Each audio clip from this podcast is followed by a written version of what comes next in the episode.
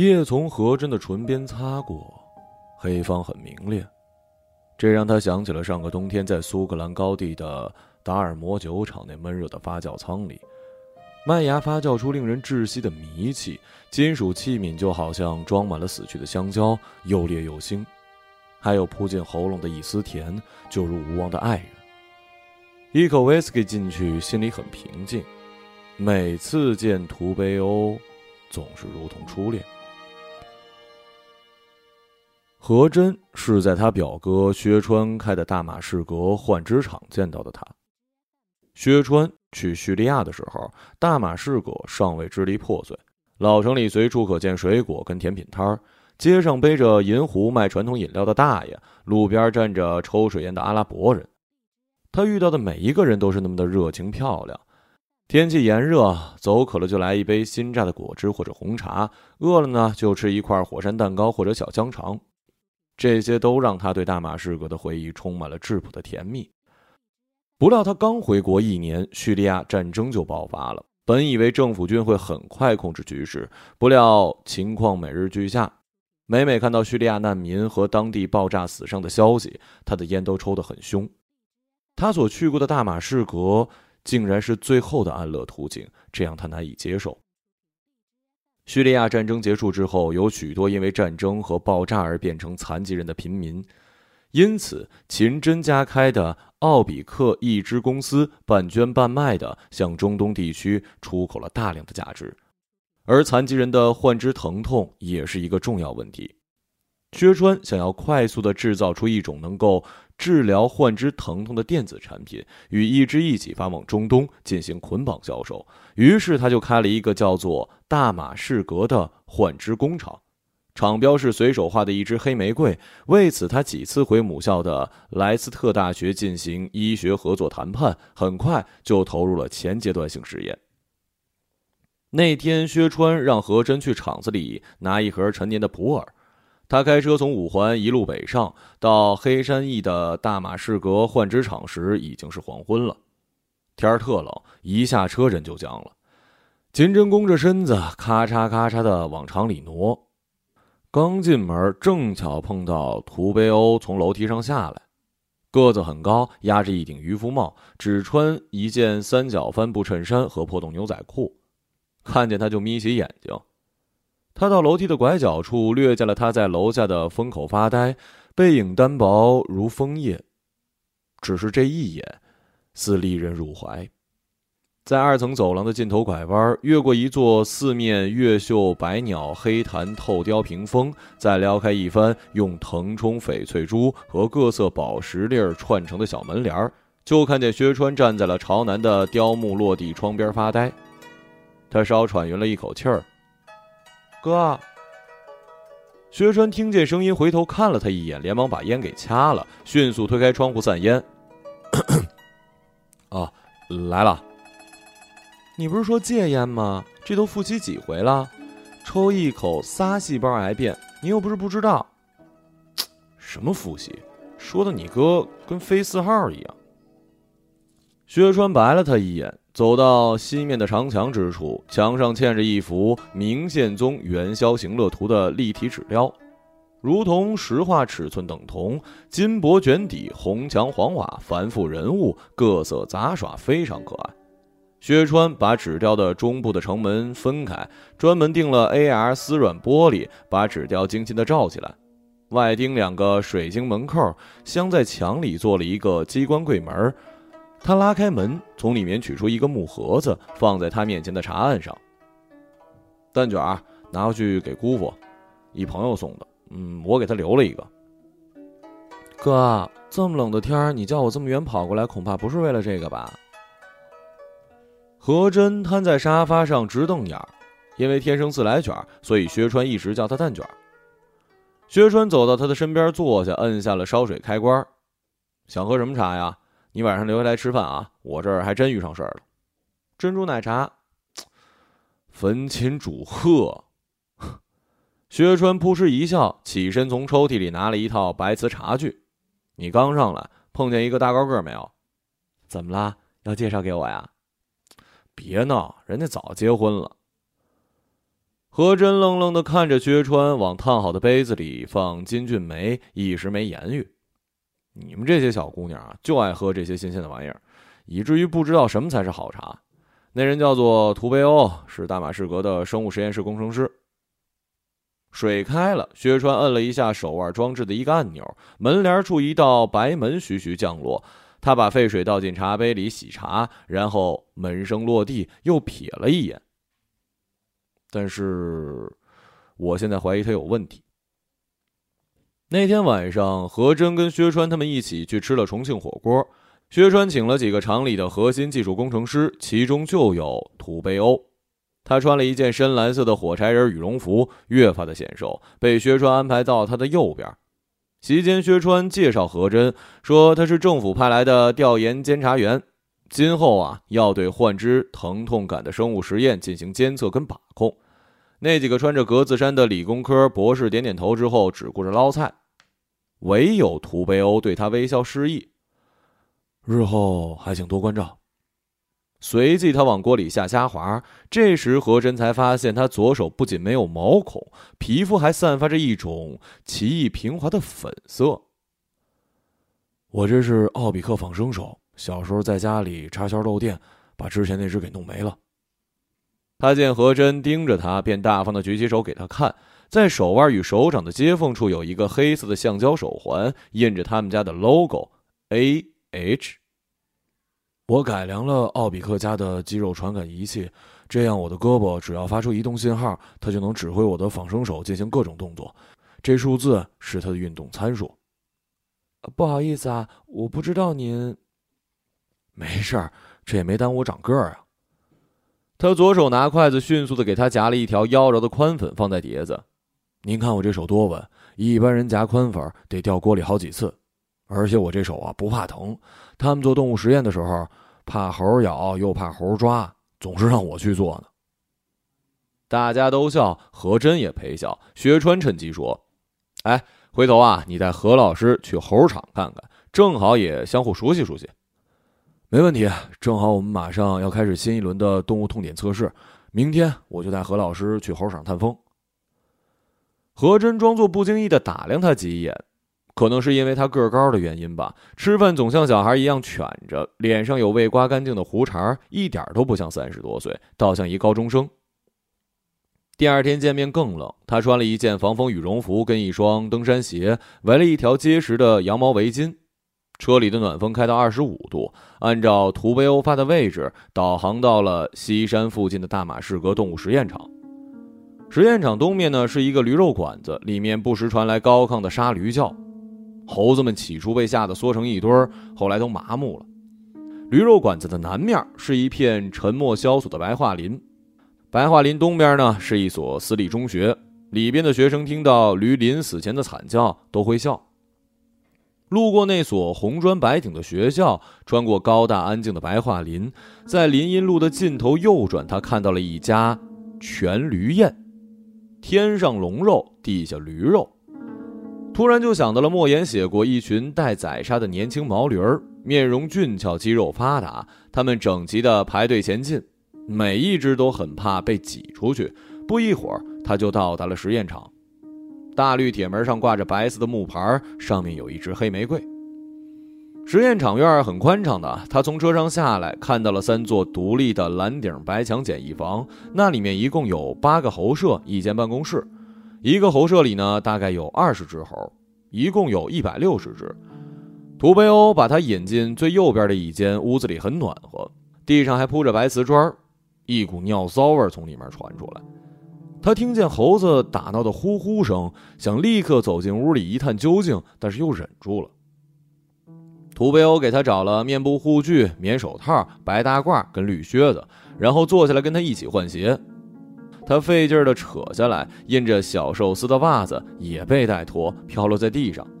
哎，话音未落，他的袜子就被他的左手给拾起来，撩起的风掠过他的脚，他心里一紧。他把袜子搭到他的膝上。你脚可真小啊！他脸一热，匆匆套了袜子。图贝欧带着何真走进了第一间猴子宿舍。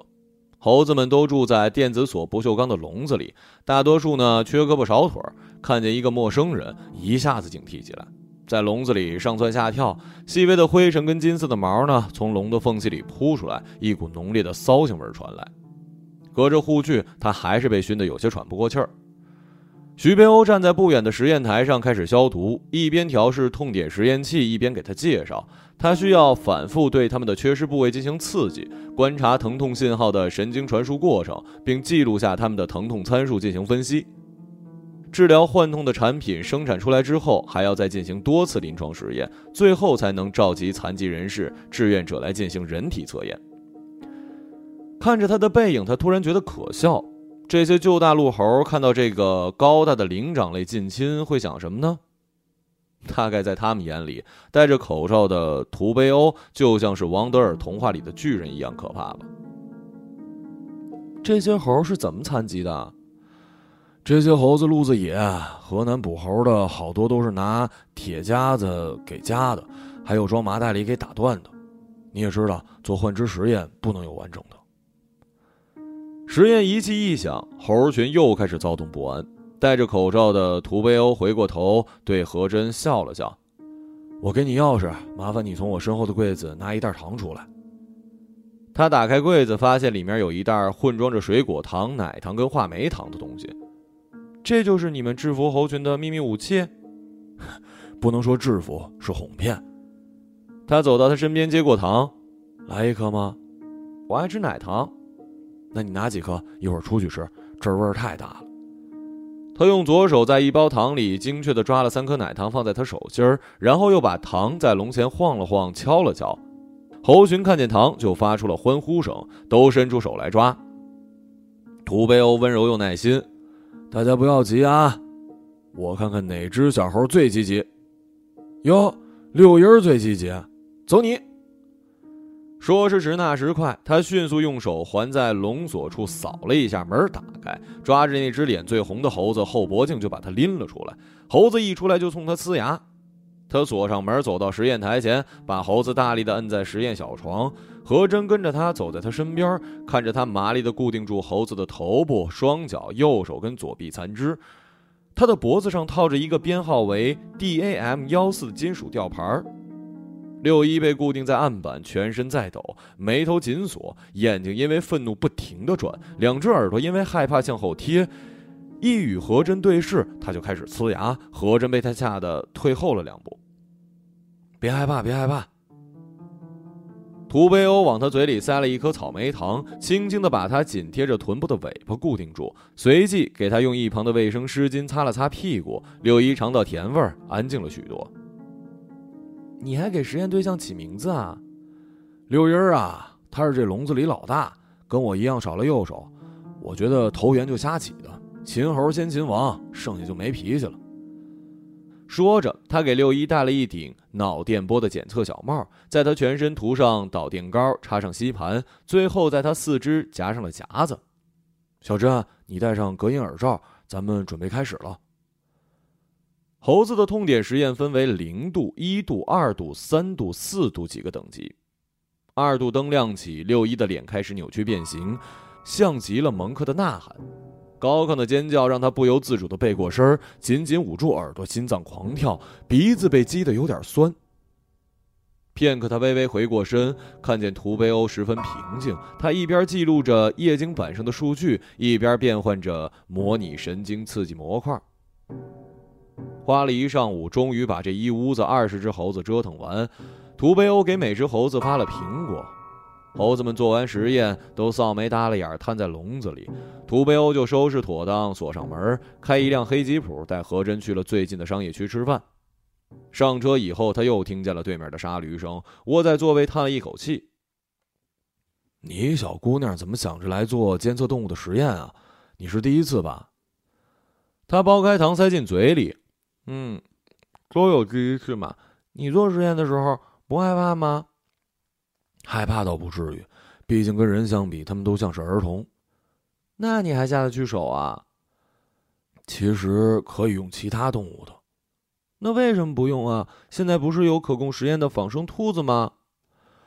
我们也曾经跟薛总提议过，但他坚持要用灵长类的动物做实验，一方面可以控制成本，一方面实验结果也更为可靠，上市报批都会更快。何真想起自己表哥那么喜欢老物件，着急对外出口，有这样的要求也不足为奇。那你喜欢你的工作吗？这个戏眼男人面色凄然。你喜欢你的工作吗？这么复古的活体生物实验我还是第一次遇，其他的还好。其实我因为这个仿生手的缘故，一直找不到工作，哪怕我解释过这首不影响实验工作，还是没公司愿意相信。直到遇到大马士革换脂厂，薛总一看到我的情况，立刻录取了我。我想他也是为了日后好找志愿者吧。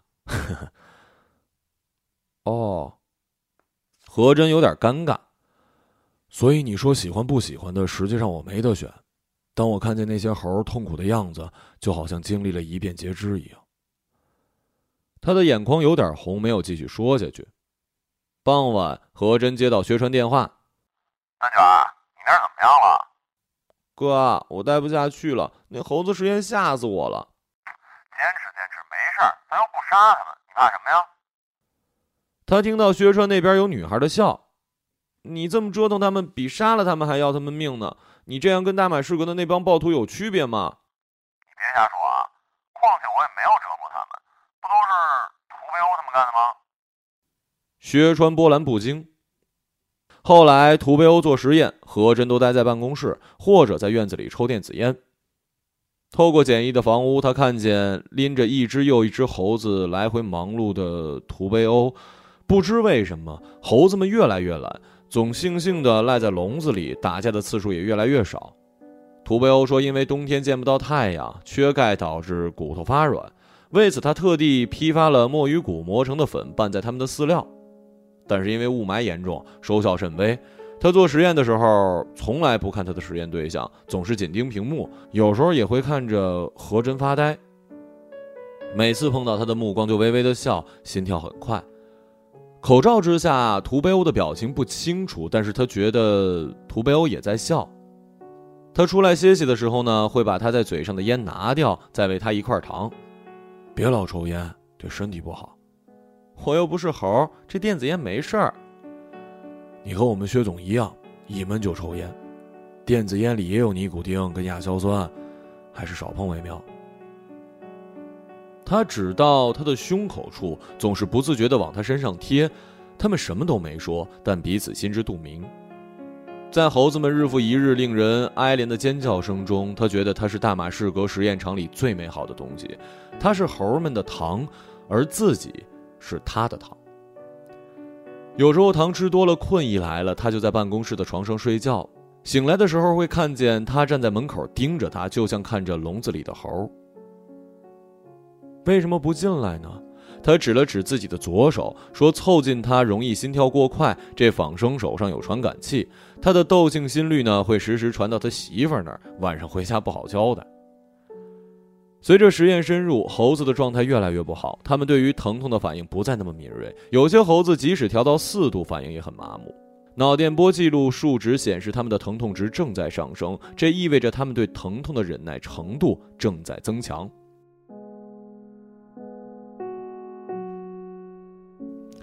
何真对此提出了疑问。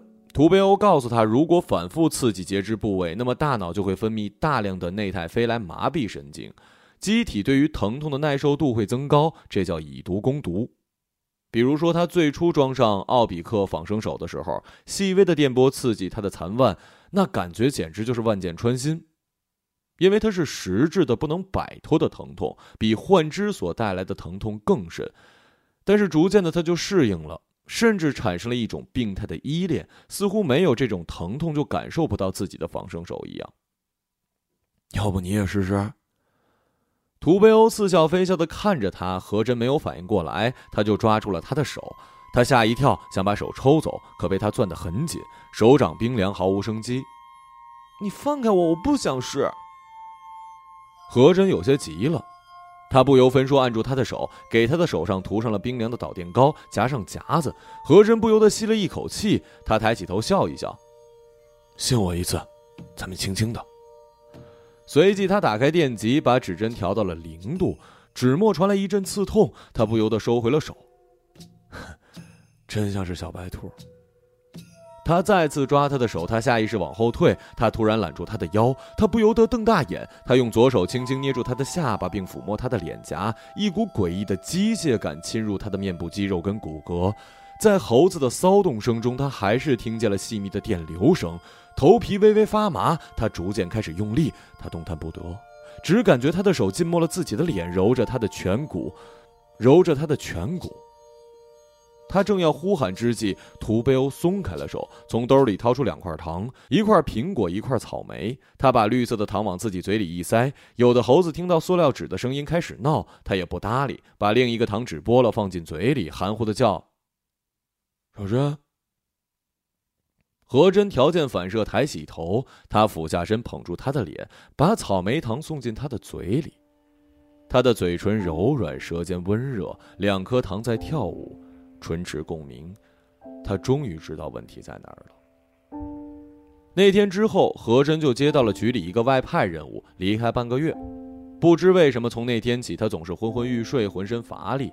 电子医生也查不出什么毛病，土贝欧也没有再联系他，但他总会想起他，想起那个在猴骚味中发生的吻。每当他想他的时候呢，就吃一块大白兔，听听民乐，随便喝点酒，然后蒙头就睡。这晚回到北京还未卸妆，他先给自己倒了一杯黑方兑冰，刚喝一口，图培欧的脸又浮上心坎儿，比初恋还朦胧。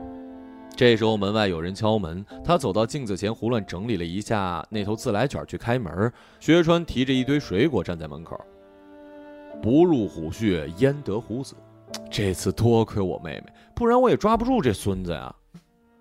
何真睁大了眯成缝的眼睛，看薛川掏出一个小塑料袋，里面是一块水果糖。经过化验，这糖他妈果然有问题。那小子他妈的往糖里搁了抗惊厥的药，那帮猴老吃糖，导致都不敏感了。我说怎么测出来的数据总跟别人不一样呢？除了药理作用带来的痛觉减弱，他还深谙巴甫洛夫的条件反射。猴子们知道，只要一上台就有好吃的，便会立刻减少恐惧，在日复一日的疼痛之中变得麻木。这种疼痛所带来的甜蜜，想想还真是有些微妙啊。同为灵长类动物，我也没逃过呀。何真把这句话咽进了肚子，可说是呢，鸭不仅干扰实验结果，还白烧我那么多经费，他是存心想搞垮我呀。前天局里来信了，说有人告我虐待动物。不知道是不是那小子收集证据弄的？时间又紧，我又没法再去抓一批新猴，只能用仿生兔子了。薛川倚在沙发，把糖往茶几上一甩。那你打算怎么办呀？你哥我宅心仁厚，不打算弄他。一方面看他不容易，另一方面怕他心存报复。结果一出，我就让他滚蛋了。何真把水递给他，然后躺在沙发，闭上眼睛，不再搭腔。吃水果嘛，想吃什么哥给你削。我特意买了好多你爱吃的热带水果呢。残留在舌根的威士忌让他头脑发胀。那帮猴怎么办呀？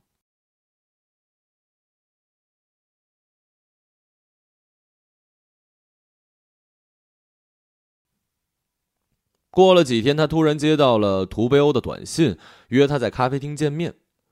他犹豫了一会儿，答应了。做了面膜，仔细化了妆，涂了酱粉的口红，带了一个小包就出门了。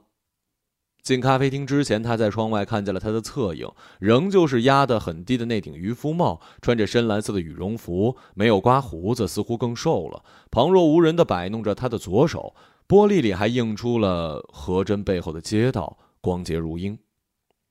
他看着他走进来，对他微笑，问他喝点什么。他说要双份的浓缩。他又说：“喝拿铁吧，牛奶含量高，不伤胃。”他就依了他。怪我吗？他喝了一口拿铁，小心的问。他依旧笑笑，摇了摇头，把一个塑料盒子推到他的面前。他打开之后，发现里面是一只仿生猴爪。我媳妇儿在兽医院当医生，这是我托兽医整形师专门为六一定制的仿生假肢。你能不能偷偷的把它接出来？送到兽医院啊！托你的福，前天薛川把他们都卖了。他盯着他那张憔悴的脸，装作毫不在意。卖哪儿了？卖给我们家开的奥比克一只厂，给医生做动物模型，我提议的。他喝了一大口咖啡，心率加快，感觉敏锐。怎么样啊？立春之后，来我这上班吧。